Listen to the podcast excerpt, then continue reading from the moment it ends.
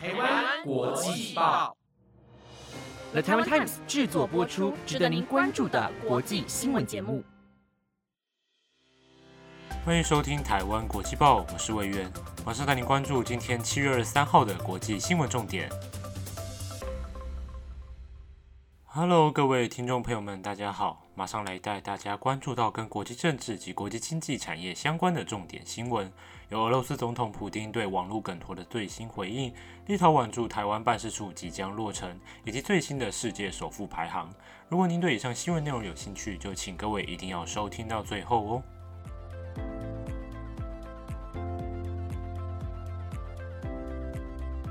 新闻首先带您看到世界首富排行的最新更动。一个人的财富水平往往会影响个人的生活品质。虽然说物质金钱多寡并不能决定一个人过得好不好，或是生活幸不幸福。然而，为了生存且维持生计，人们都辛勤工作以换取能享有自己生活的自由。那些已经实现财富自由的人，通常被称作富豪。根据富比士最新的世界首富排行显示。印度石油大亨阿达尼的总资产已经超越微软公司创办人比尔盖茨，成为目前世界首富排名第四的位置。美国商业杂志《富比士》自1987年3月开始，在每年3月发布的全球最富有人物的年度排行榜。排行榜上每位人士的资产净值是根据他们的资产以及债务来做估计，并以美元表示。不也不是每一位有钱人都可以上榜。皇族及独裁者等财富来自于他们的身份地位的人将不包含在此排行榜中，因为此排行榜仅登入实质申报的财产。如果他的财富来源不明，将不会被采用。根据彭博新闻社报道，五百位最富有的人士在二零一七年的资产增长总计为一兆美元。并且根据乐视会在二零一七年的一份报告指出，前八位原富豪所持有的资产总额已经超越了全球一半最穷人口的财富。这也显示出资本社会所带来的贫富差距问题，并且排行榜并不稳定。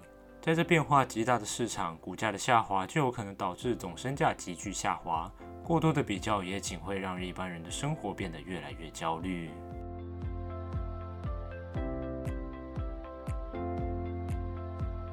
再来带您关心到全球极端气候在欧洲大陆上的明显现象。近年来的气候状况一直是人们关心的话题之一。人类的工业行为改变了生态的正常运行，除了温室气体的排放，也大面积的垦伐雨林，让大自然逐渐有失衡的状况。同时，也反映在各地气候上，频繁的天灾以及不正常的气温变化，像是今年夏天在欧洲各地就掀起了一大波热浪，使得各地气温都飙破历史新高。今年的七月十九号，英国的气温首次达到摄氏四十度。根据英国气象局估计，最近气候变化所产生的热浪，造成了极端酷热，加上这种现象在现今出现的机会比过去高十倍，而且情况还有可能恶化。伦敦帝国学院的气候科学家奥托教授表示，几十年后，这个夏天其实可能还算得上是挺凉快的夏天。英国气象局还指出，现在的热浪不仅更热，而且持续时间可能更长。在过去五十年的期间，温暖期的时长已经延长了一倍。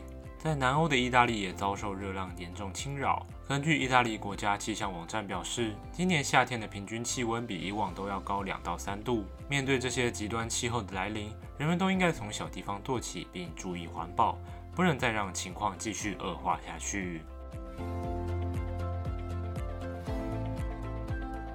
第三则新闻带您看到比利时少年追随姐姐的脚步所达成的梦想。去年十二月的时候，有一名十九岁比利时少女萨拉完成了独自驾驶飞机环游世界的壮举。这一场令人难忘的旅行也让她写下全新的世界纪录。小时候，萨拉就怀着独自驾驶飞机绕行地球的梦想，但因为这种旅行方式需要雄厚的资金，旅途中还充满着各种意想不到的风险，后勤补给问题更是复杂的难以想象。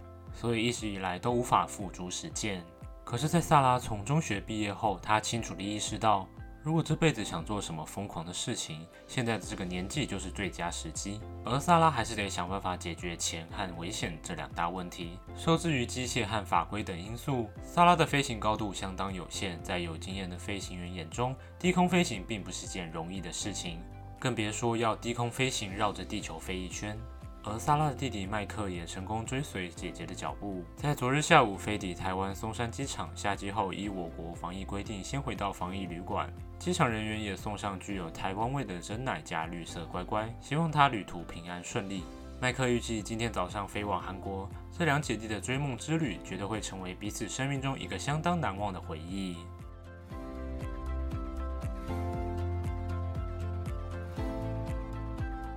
接下来带您看到俄罗斯总统普京对网络讽刺俄罗斯的梗图所做出的反应。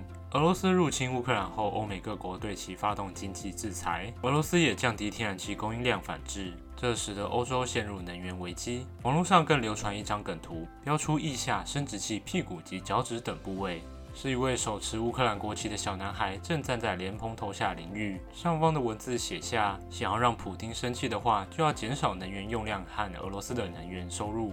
事实上，欧洲能源危机在乌俄战争爆发后更为严重。德国经济部长汉贝克就曾公开呼吁民众减少洗澡次数，来降低对俄罗斯能源依赖的程度。普京作为反击，公开表示可口可乐都是化学成分，向俄罗斯人民推广俄国传统的伊凡茶。在过去，伊凡茶不仅被用来解渴，而且还被用作治疗药物。人们相信它可以用来治愈当时现有的任何疾病。与红茶不同的是，它不具咖啡因的成分。同时，它既有滋补作用，也有镇静作用。这一切都取决于浓度，够浓的话，提供了力量的激增以及长时间的活力充沛；而稀释后的饮料也有助于更快的放松，并在平静的睡眠中入睡。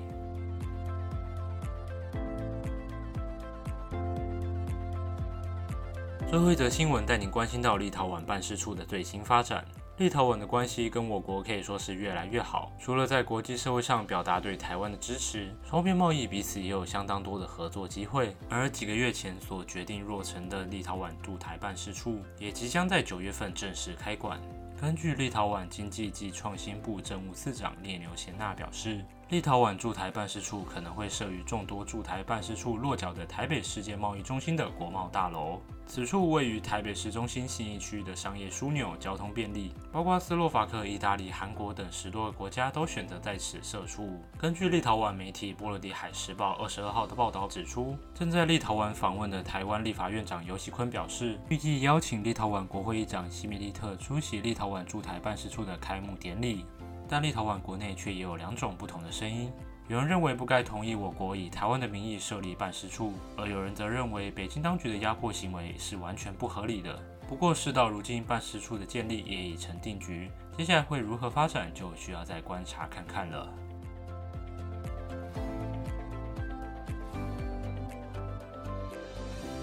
以上就是今天的国际报。本节目由 The t i m e Times 制作播出。如果喜欢我们的节目内容，请听听完后要按下关注，也别忘了要留下你的五星评价，以及追踪我们台湾国际报的 IG 哦。希望今天的内容大家还喜欢。如果有什么建议和回馈，都欢迎到 Apple Podcast 上留言跟我说。我是魏源，下周我们再会哦，拜拜。